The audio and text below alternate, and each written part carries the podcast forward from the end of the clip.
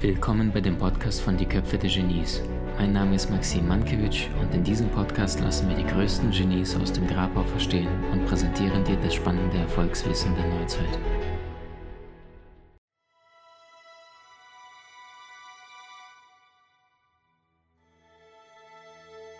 Ich glaube, am meisten bringt die Mädels voran die, die männliche Sicht wirklich, die männliche Sicht auf die Situation in, in dem Moment, weil ähm, wir natürlich ganz oft die Situation sehen durch unseren eigenen Filter, weil wir sehen, das fehlt mir, das bekomme ich hier nicht, das will ich haben oder weil wir auch beobachten, ob unbewusst oder bewusst, der zieht sich zurück, der beginnt mir Liebe zu entziehen, der baut Distanz zu mir auf, der fängt an, anderen Frauen hinterherzuschauen und ähm, oftmals die Frauen nicht wissen, was passiert da gerade? Warum tut er das? Was tue ich? Was mache ich gerade?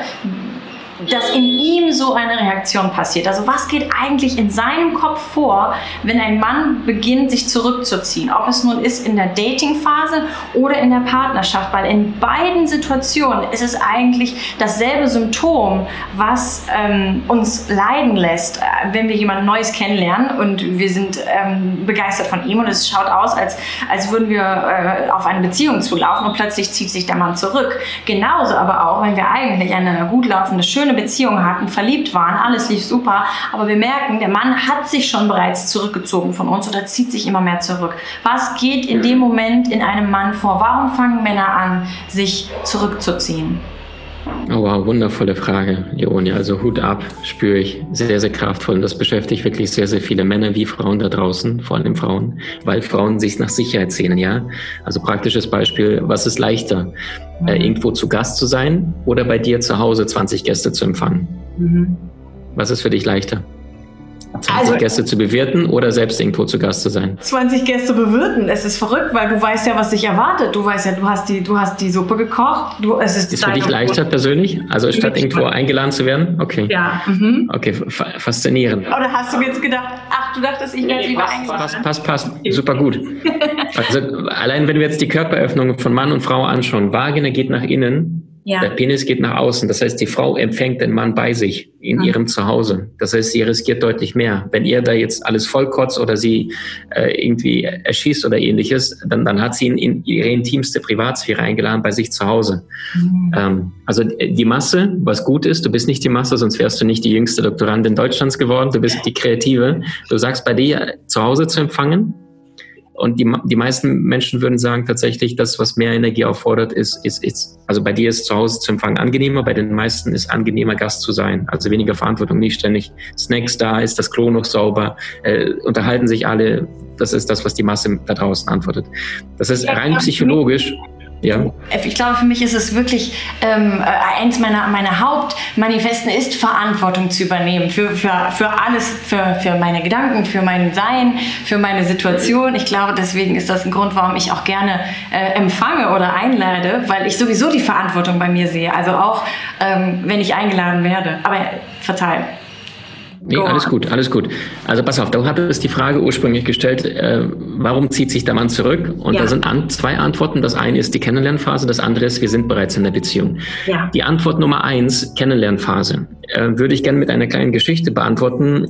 Äh, 711 nach Christi gab es in äh, also gab es einen Berber-Anführer, der hieß Tariq ibn Ziyad, muss man sich nicht merken, aber jeder, der schon mal in Spanien war, der kennt die Straße von Gibraltar, die Spitze von Spanien, und die ist benannt nach ihm, Tariq ibn Ziyad Gibraltar, also der Berg des Tariq, nach diesem Anführer, berbischer Anführer. Äh, Berber waren die, die heute in Marokko sind, so rein vom Verständnis her.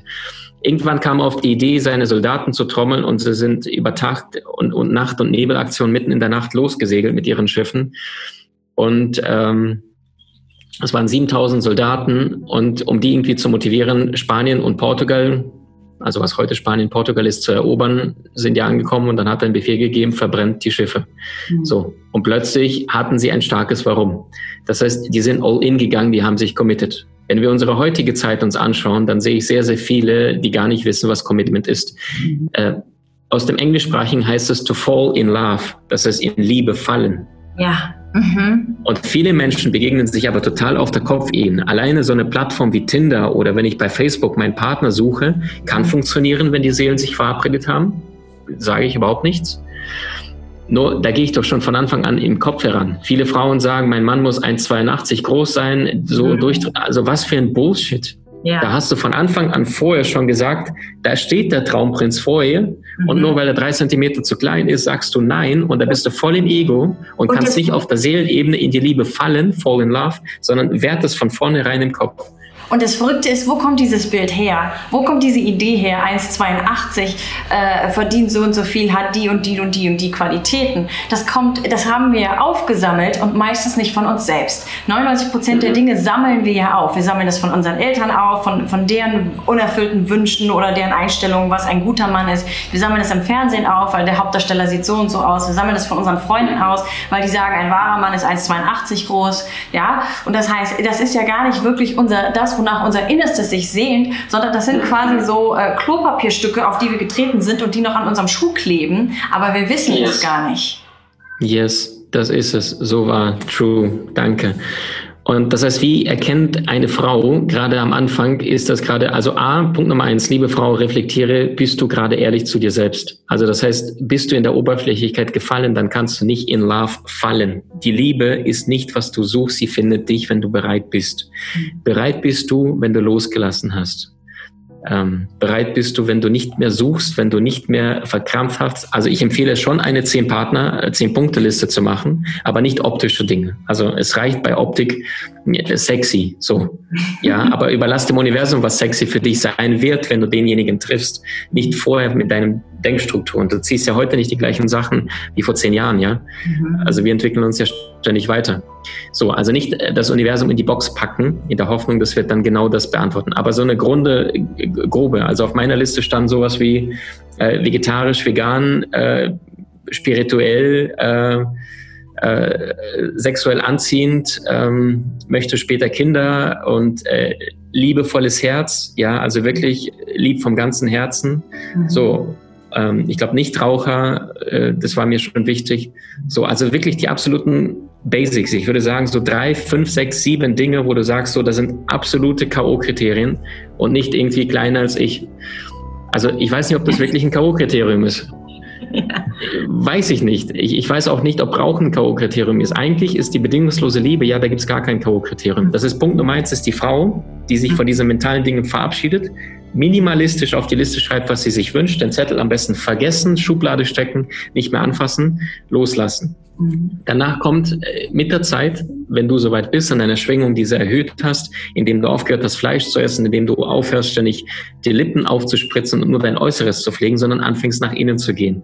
Häufiger meditierst, häufiger spirituellen Meistern lauscht, häufiger Leone Töne beim Musizieren, ja, das, was sie sagt, ist ja Musik, äh, zuhörst und wirklich deine Transformation wandelst. So, Stufe Nummer eins. Stufe Nummer zwei, den Mann genau beobachten. Das heißt, in den ersten fünf Minuten leicht ansprechbar sein, aber danach in deine Königlichkeit reingehen, in deinen Status. Viele Männer trauen sich, die wunderschönen Frauen nicht anzusprechen, die denken, also ich kenne super attraktive Männer, die sagen, boah, ich habe die Frau gesehen, die dann später ihre Freundin wurde, die sagten, ganz ehrlich, Maxim, hätte ich nicht das Training bei dir gemacht vorher, keine Chance. Also ja, Champions League und ich bin dritte Liga. Und das verändert sich. Aber liebe Frauen, erste fünf Minuten leicht ansprechbar sein, später gehst du in einen höheren Status. Wichtig, achte darauf, wie der Mann mit dir in Kontakt tritt. Wirkt er wie ein Playboy, wirkt er sehr selbstbewusst, dann merkst du, dass er so wahrscheinlich schon mal häufiger getan hat. Also da ganz genau hinschauen, fühle es. Frauen haben starke Intuition, geh ins Gefühl rein. Ist das gerade eine Sexgeschichte? Ist das gerade eine aufrichtige Geschichte? Frauen reagieren auf Integrität. Sie können anhand der Augen des Mannes, wenn er sie wirklich anschaut und nicht sexuell, sondern wirklich den Blickkontakt halten kann, dann merkst du auch die ehrlichen Absichten schaut er häufiger auf den Boden oder du merkst, kaum drehst du dich um, der Blick ist sofort auf den Po, dann merkst du, du bist nur ein Stück Fleisch. Also da genau hingucken. Liebe Frauen, auch da bewusst mal die Zeit lassen. Der richtige Typ, der wird doch nicht abspringen, wenn du nicht sofort mit ihm ins Bett gehst. Im Gegenteil, der richtige Mann, der will dich erst recht. Mhm. Frage Nummer zwei. Langfristige Beziehung, was läuft da schief, dass Menschen voneinander äh, sich abwenden? Mein Gefühl ist, das ist vieles Unausgesprochene. Einfach weil keine Regeln aufgestellt worden sind ich würde es minimal halten. Punkt Nummer eins, Eckpfeiler jeder Beziehung. Das heißt, was sind die absoluten No-Gos? Was weiß ich, keine körperliche Übergriffe, keine verbalen Übergriffe, nicht ständig du Arschloch oder du Schlampe. Es, es, es zerstört das Vertrauen. Die kleinen Wunden, ja, wenn wir uns mit Messer schneiden, dann haben wir hier einen Kratzer. Ja. Aber das sind die gleichen Wunden in der Seele. Und wenn die Frau sich dann wundert, dass der Mann mit ihr nicht schlafen will, ja, warum denn nicht? Mhm. Weil er Verletzungen hat. Und dann wenden sich beide im Ego weg und sagen, ach, leck mich doch am Arsch, schlafen dann genau in der Energie ein. Wichtig, mhm. nie im Schlafzimmer streiten. Die Energie, die speichert sich in den Wänden, in den Räumlichkeiten. Du hast einen super schönen Tag, kommst mit Partner nach Hause, gehst ins Schlafzimmer, vorher war perfekt, aber plötzlich geht das Abenteuerfeld aus. Warum? Zu viele Konflikte in den Räumlichkeiten assoziiert. Ja, die Wände, die Energie, die, die bleibt ja alles da. Du siehst die Wand und du erinnerst dich an den Schmerz. Ähm, auch nicht in der Küche. Dort sind die meisten äh, Todesinstrumente, ja, Gabel, Messer ja. und so weiter. Auch da nicht streiten. Auch generell Streit maximal 15 Minuten, ja. weil was da nicht gesagt worden ist, wird auch in einer Stunde nicht rauskommen. Äh, so, Punkt Nummer zwei. Ich sag, ich nenne das Clearance-Prozess. Das heißt, all das, was seit Jahren nicht ausgesprochen worden ist, muss raus. Der Eiter, der Schmerz muss raus. Und das ist manchmal total holprig. Wenn Anziehung verloren geht, wenn sexuelle Anziehung verloren geht, aus meiner tiefsten Überzeugung, dann sind da Leichen im Keller, die einfach nicht, nicht hochgetragen werden, nicht rausgebracht werden. Da sind die faulen Konserven im Rucksack hinten, die schon längst durch sind, geschimmelt sind, aber immer noch drin sind. Lässt du die Kacker nicht raus aus dem Rucksack, kann nichts Wundervolles, Schönes reinkommen.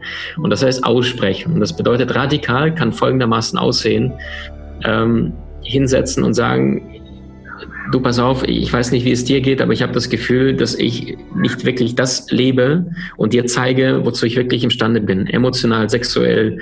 So, dann ist der Partner wahrscheinlich erstmal gestutzt, wenn eine Frau sowas zu ihm sagt. Mhm. Bevor ihm Druck zu machen, einfach nur, hey, jetzt mal ganz ehrlich gesprochen, die nächsten 10, 15, 20 Minuten, ich werde nur schweigen und nur zuhören.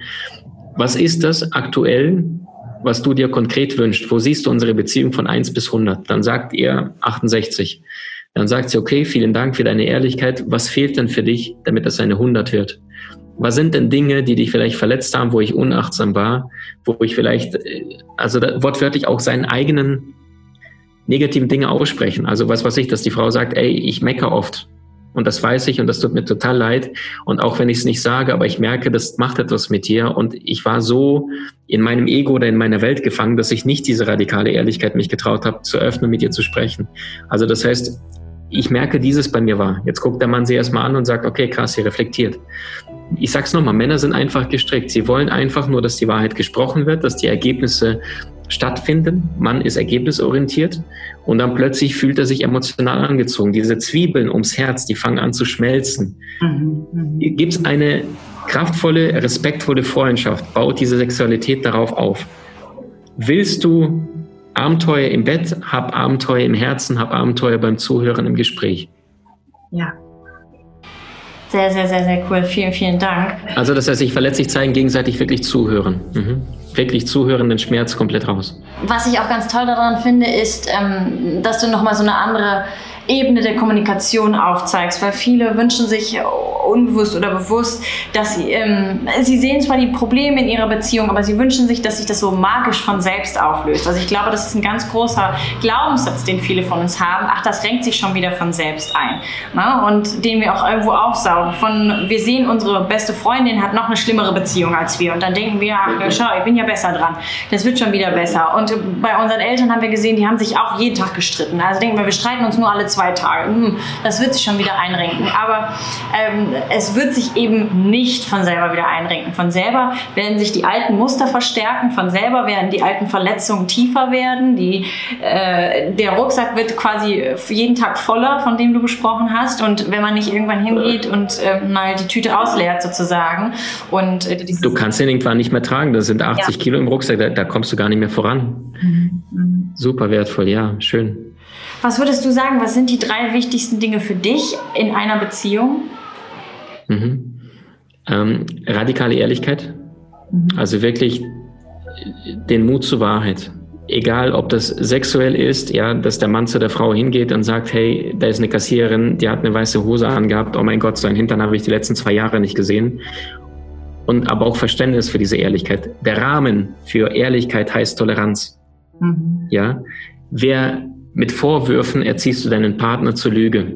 Ja. Und Ehrlichkeit gedeiht da, wo Ehrlichkeit sein darf, wo Verständnis da ist.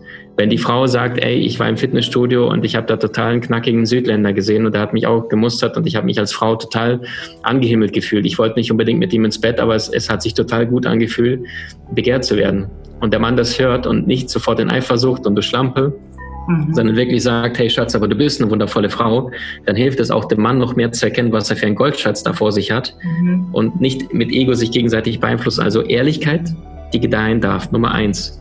Für die man natürlich auch Stärke in sich selbst braucht, ne? um, diese, um diese Ehrlichkeit ertragen zu können oder tra tragen zu können, stehen zu können vom anderen Partner. Ne?